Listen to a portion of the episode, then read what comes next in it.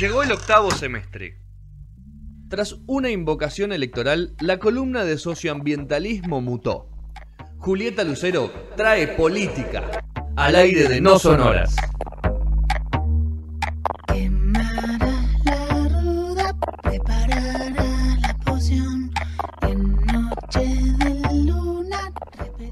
Cuarto bloque de No Sonoras, mientras estaba contando Petro cómo va a invertir su, su capital, que en estos últimos, estas últimas semanas, eh, llegó el momento de actualidad con la cadena nacional de fondo y, Juli que nos va a contar un poco, no tanto de coronavirus, sino que vamos a, mudarnos un poquito hacia Tucumán y todo lo que pasó ahí.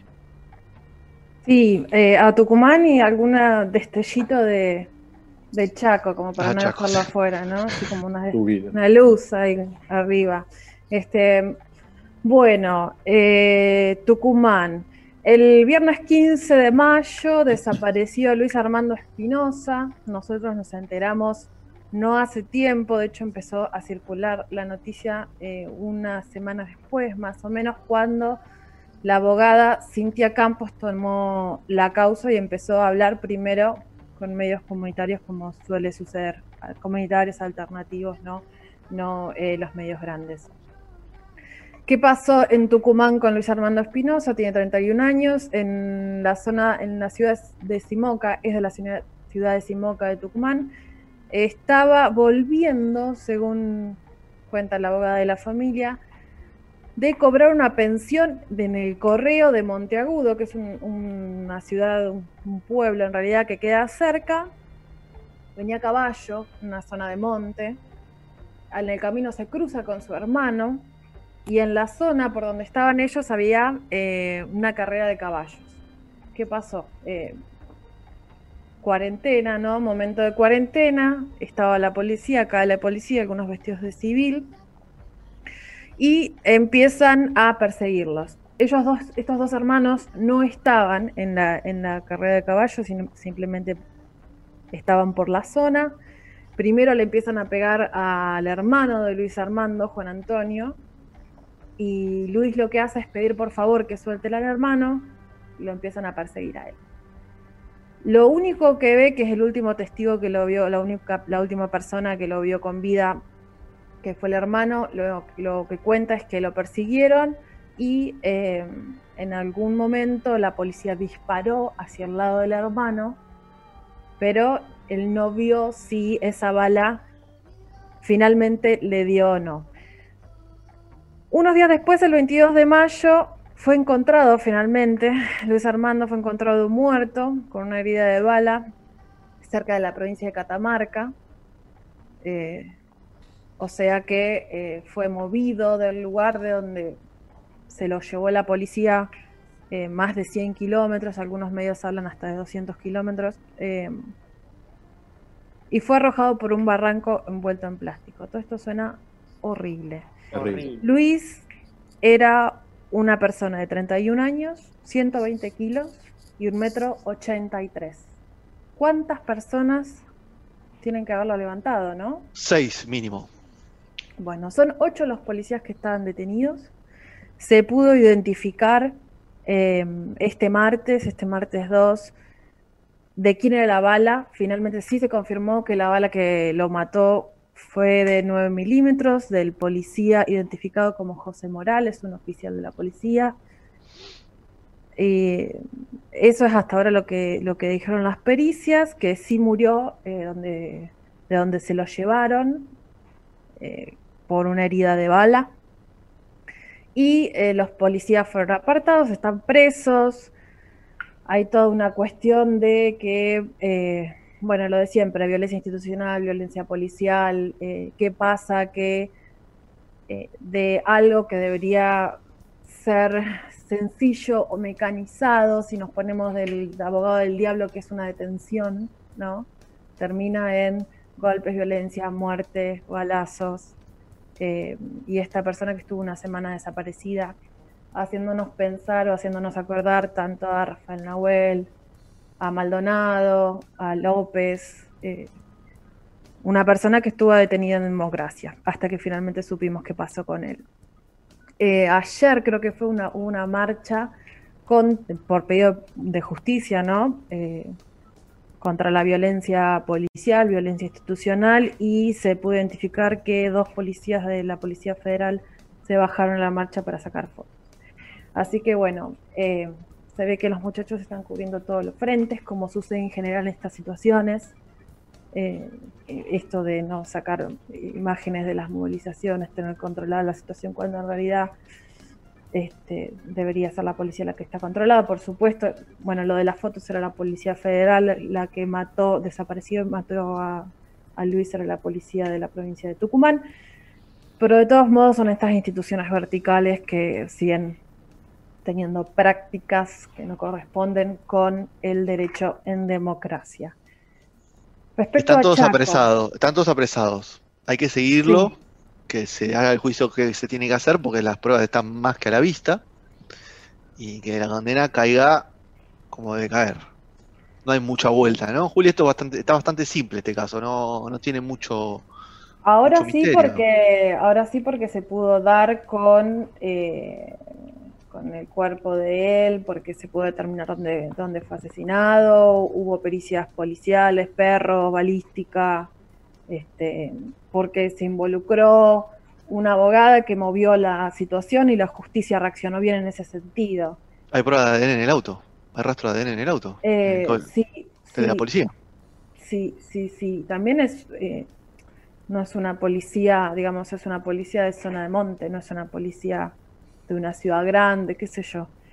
Es la, a ver, esto está todo podrido. Lo que quiero decir es. Ah, está bien, eso sí, estamos de acuerdo. Pensé que me, eh, me, había, asustado. Que sea, o sea, me parece que es más brutal todavía tirarlo por un barranco. Eh, envuelto en, plástico. Envuelto en plástico. O sea. mafioso parece. sí, recontra mafioso. Una de las personas que estuvieron involucradas en esto está, estuvo eh, involucrada en, la muerte de otra persona de un chico desapareció. 20 años en la misma zona que no, no desapareció, que lo golpearon a la salida del boliche y un par de días después eh, murió a causa de los golpes. Lo que quiero decir es que a veces uno tiende a creer que estas situaciones tienen más que ver con la ciudad, ¿no? Y sin embargo tienen más que ver con la institución policíaca ah, que con otra cosa. Sí, eh, nada, ah. sistema podría La verdad, a esta altura lo que, lo que se puede decir es que, que yo quiero rescatar esta situación, que es una mierda, lo digo así. sí, sí, obvio, en criollo. Es que la, eh, los que están ahí, los que están eh, levantando la olla, los que están levantando la noticia y bancándosela, son eh, los periodistas locales, los medios más chicos, ¿no? en Buenos Aires seguimos hablando de Em, que no podemos salir de nuestras casas y sin embargo están pasando un montón de otras cosas en otros lugares em, que no, lo vemos en las pantallas, no lo escuchamos en las otras radios, no lo, ¿no? Y quiero rescatar en particular la revista Cítrica, para la que escribo a mis compañeros, a Pablo Brutman y Mariana Aquino, sobre todo que ellos trabajaron mucho en el otro caso, en el de la policía eh, chaqueña en la comunidad COM, que uh, pasó esos videos son terribles. ¿Qué pasó ahí, Juli? Ahora les voy a contar qué pasó ahí. Este, pero bueno, son, son los que están atentos a estas situaciones, a los que pasan los colegas que están en las provincias y, bueno, y tienen repercusión. Petro, vos me ibas a hacer una pregunta y yo te interrumpí. No, eh, en realidad, a ver, yo te quería hacer una consulta en cuanto a la relación de la policía con, con la justicia. Si en estos años vos ves que con toda esta visualización eh, se defendió o se, se defendió menos a la policía de, antes o más? O sea, ¿cómo, cómo es esa relación policía-justicia? Ah, me va a salir la narco de adentro, pero la policía es el órgano del Estado, no importa el gobierno, que tiene eh, la legitimidad de usar la fuerza. Claro. ¿no? ¿Para qué sirve la policía? No, pero digo, en cuanto a la encarcelación post, post eh, hecho eh, criminal. No sé, no, los números, las estadísticas, honestamente no las conozco, no las sé. Eh, pero en general, este chico era peón, y digo chico porque somos más grandes. Sí, somos más grandes que él. Eh, era peón rural, eh, la comunidad reprimida en Chaco era una comunidad com, lo de Rafael Nahuel mapuche, Maldonado mapuche, ¿no? Hay alguna cuestión racial. Estamos viendo los Estados Unidos y nos sorprendemos de lo que pasa allá cuando nos pasa a nosotros, pero eh, no, no, lo, no, lo, relacionamos. Nosotros estamos muy acostumbrados a hablar de clase, pero no de raza. El negro de mierda no es un insulto de clase nada más, ¿no? Lo tenemos muy incorporado, es muy difícil a veces eh, eh, hablar de sí mismo eh, como, como, que tiene comentarios racistas, pero la realidad es esa. Eh, entonces, qué sé yo, es la policía, pero también la sociedad está muy atravesada por eso.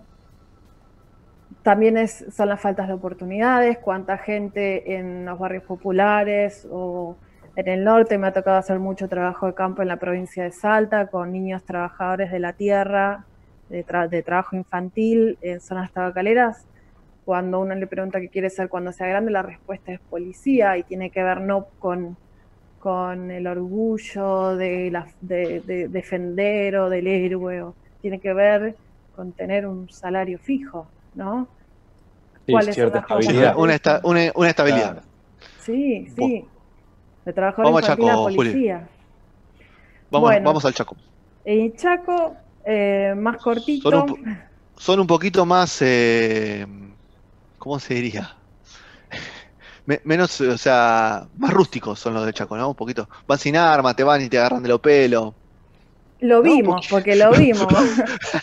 porque hay un videito ahora. Quisiera ver la detención de Tucumán, la muerte de Tucumán de este chico.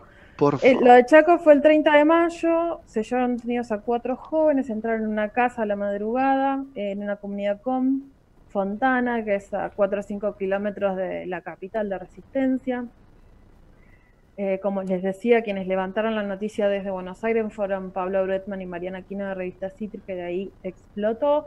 ¿Por qué? Porque el video es muy gráfico de cómo entran a las patadas en la casa. O sea, nada de esto es un allanamiento, acá viene la policía, no. A las patadas en la casa este, golpean a, un joven que se ve que tiene 20 años ahí en el video y se llevan presos a cuatro personas. Eh, la denuncia no solo es por los golpes, por el por la detención sin causa y toda esa situación, sino también por lo que sufrieron las vejaciones que sufrieron en la cárcel. Se habla de torturas. Eh, Violaciones. Y abuso para, contra las dos chicas, sí. Sí, sí, sí, sí, la verdad que tremendo. Y la palabra, el concepto tan hermoso que usaron estos policías y que es muy común eh, en esa zona, en el norte, es indios eh, infectados les decían indios infectados, como que tenían COVID y les tiraban alcohol. Indios infectados, no insulto ese. Indios infectados. Como en, como en Buenos Aires, a ver, hoy estoy hablando así con muchas malas palabras, perdón, ¿no? Pero viste, bien en Buenos Aires es... Estás sacada, Juli. El, estoy El, en Buenos Aires es el negro de mierda, como insulto base de clase media. En, el, en el norte es indio vago. Indio vago. Es el indio vago, sí, sí, sí, sí. Y en el sur también, sos un indio, te dicen. Cuando se es algo que está por fuera del estándar de lo que se supone que se debería hacer. No sé. Y si perseguís con arco y flecha a otro, sí. Si perseguís con, depende de la comunidad a la que te pertenece. bueno, ¿qué, qué, sabemos del Chaco? A ver, eh, ¿metimos preso a alguien en Chaco o Coqui no dijo nada? ¿Qué dijo Coqui? Sí, se separaron a las, a las seis personas involucradas, o sea, al día siguiente estaban trabajando. Enseguida, al día siguiente estaban trabajando, pero después cuando surgió todo esto, sí, finalmente se separó eh, a estas personas de la fuerza. De todos modos, algo que también se habló mucho, pero quiero traer a la mesa y vincularlo con lo que me preguntó Nico hace un ratito, es que el PRO, ¿no? Sacó un comunicado divino, una hojita hermosa con un montón de colores que decía no a la mm. violencia institucional y hablaba de cómo, em, bueno, estaban en contra de, estas situaciones que estaban sucediendo y que qué gravedad y etcétera, etcétera, cuando, eh, bueno, la presidenta del partido es Patricia Burrich, Recordemos la doctrina Chocobar, recordemos, recordemos la muerte de Rafael Nahuel a manos de prefectura, de Santiago Maldonado. Se sube a, a, cosas que no, que no tienen ni pie ni, Igual, o sea, perdón, yo no estoy, estoy cero a favor de, todo eso, ¿no? Pero, o sea, como que igual es muy diferente las situaciones. O sea, el video este de, los policías entrando las patadas es es una locura. O sea, yo no puedo entender que eso suceda. O sea, me, excede, me explota la cabeza. Pero, además entra, entra y le mete una trompada, ¿me no, no, es, no puedo, es brutal. Eso que para nosotros ¿eh? es algo extraño. Pero porque nosotros somos personas privilegiadas que vivimos en ciertos Entiendo lo que vos decís, sí, sí, sí, sí, como que ahí, viste, lo, toman de otra manera y, estructuralmente y socialmente ven de otra manera. Pero es una locura, no puedo creer que, o sea, como que, esté avalado en cierta, o, que está avalado en la fuerza policial hacer ese tipo de cosas. O sea, ¿cómo se te cruza por la cabeza hacer eso? No entiendo. ¿Y cómo puedes laburar de policía cuando se te cruzan ese tipo de cosas por la cabeza? ¿Qué onda? Sí, no hay, no hay, no hay análisis psicológico claro. a, entrar a la fuerza. Es complejo, no sé, yo cada vez que hablo de la policía me enojo y aparte eh, me pienso en, en Lucas, no, se acuerdan, no sé si se acuerdan del caso del policía desaparecido en Bariloche, que aparentemente lo, mandó, lo mató la misma policía. Em, no sé, eh, tengo una relación personal con la familia, entonces hay mucha mugre, mucha mugre. Eh, es fácil hablar de mafia, pero eh, hay mucha gente comiendo de la violencia, la verdad es esa. Muy bien, bueno. Muy mal. sí, no está bueno. ¿qué, están anunciando? Cerramos la, parte de actualidad. Rodri ahí que estaba mirando. ¿Qué pasa, Rodri? ¿Qué nos dice el, bueno, ahí está, está en vivo Alberto junto a, a Kisilov y a Larreta como, como nos tiene acostumbrados en estos últimos. Los tres chiflados. Sí, más distanciados que de costumbre, o sea, en cualquier momento están tan juntos en ese escritorio. El descuido de uno puede convertirse en un problema en cualquier Básicamente lo que dijo es que mm, Amba, Chaco, Chubut eh, y Córdoba. Córdoba, el, Gran Córdoba, no entran en la próxima fase de la cuarentena que la llamó distanciamiento social eh, preventivo y obligatorio. O sea, nosotros estamos en aislamiento, o sea, ellos pasarían al distanciamiento donde se permiten eh, muchas más Beso. Eh, actividades. no, pero hasta 10 personas. Reuniones, reuniones de hasta 10 personas donde no se por ejemplo, no se ocupe el 50% de la capacidad de un lugar.